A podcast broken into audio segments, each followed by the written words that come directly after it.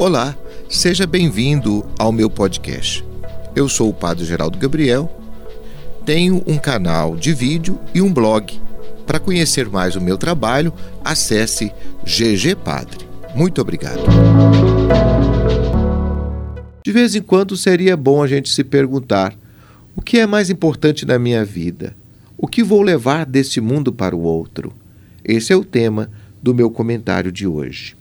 Se fosseis do mundo, o mundo vos amaria como ama o que é seu, nos diz São João, no capítulo 15 do seu Evangelho. Mas essa foi uma fala de Jesus. Diante dessa afirmação, poderíamos nos questionar o que significa ser amado pelo mundo? O amor que o mundo nos oferece consegue atravessar com a gente o portão do cemitério?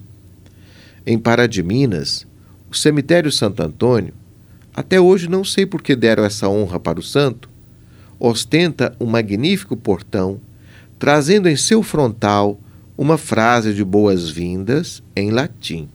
Aliás, todo cemitério é bonito, bem cuidado e arborizado. Apesar disso, ninguém quer atravessar aquele portão carregado pelos amigos residência fixa no Campo Santo, nem pensar. As pessoas costumam ir ali no dia de finados, chorar um pouquinho para cumprir a obrigação, mas voltam sem demora para suas casas. Vou retomar a pergunta anterior. O amor do mundo consegue atravessar o portão do cemitério?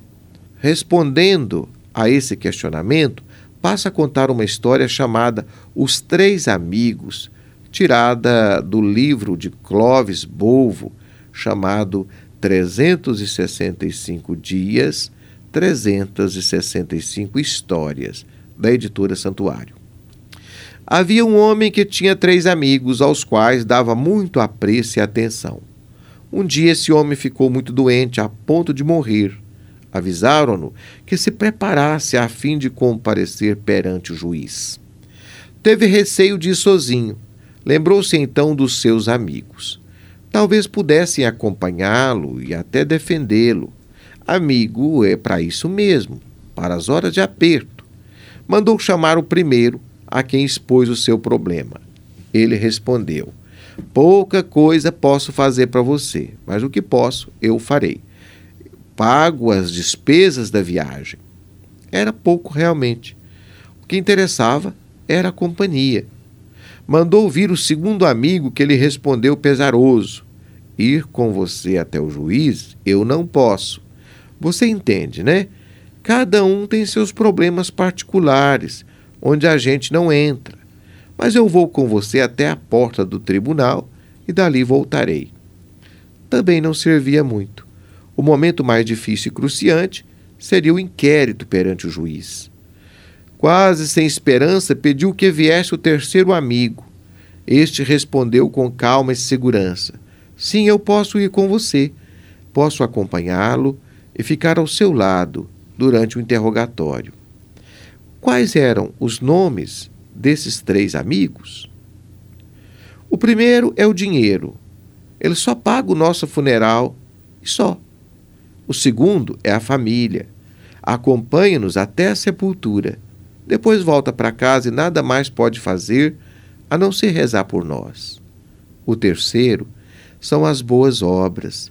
Somente estas nos acompanham até a eternidade. Somente elas nos defendem perante Deus.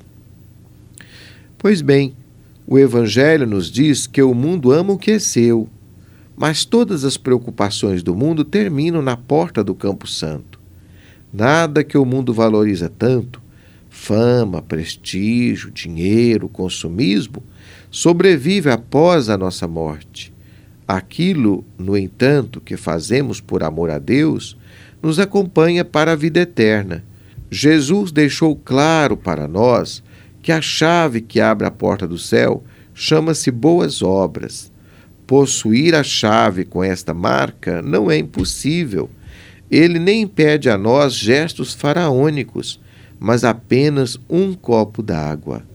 O que você tem feito para manter essa chave no bolso? Lembre-se, Um dia você também irá atravessar aquele portão que em Pará de Minas o povo costuma dizer que está situado no alto da Gabiroba. Você gostou dessa história? Quer saber mais? Acesse ao nosso blog e ao nosso canal de vídeo. Um grande abraço para você.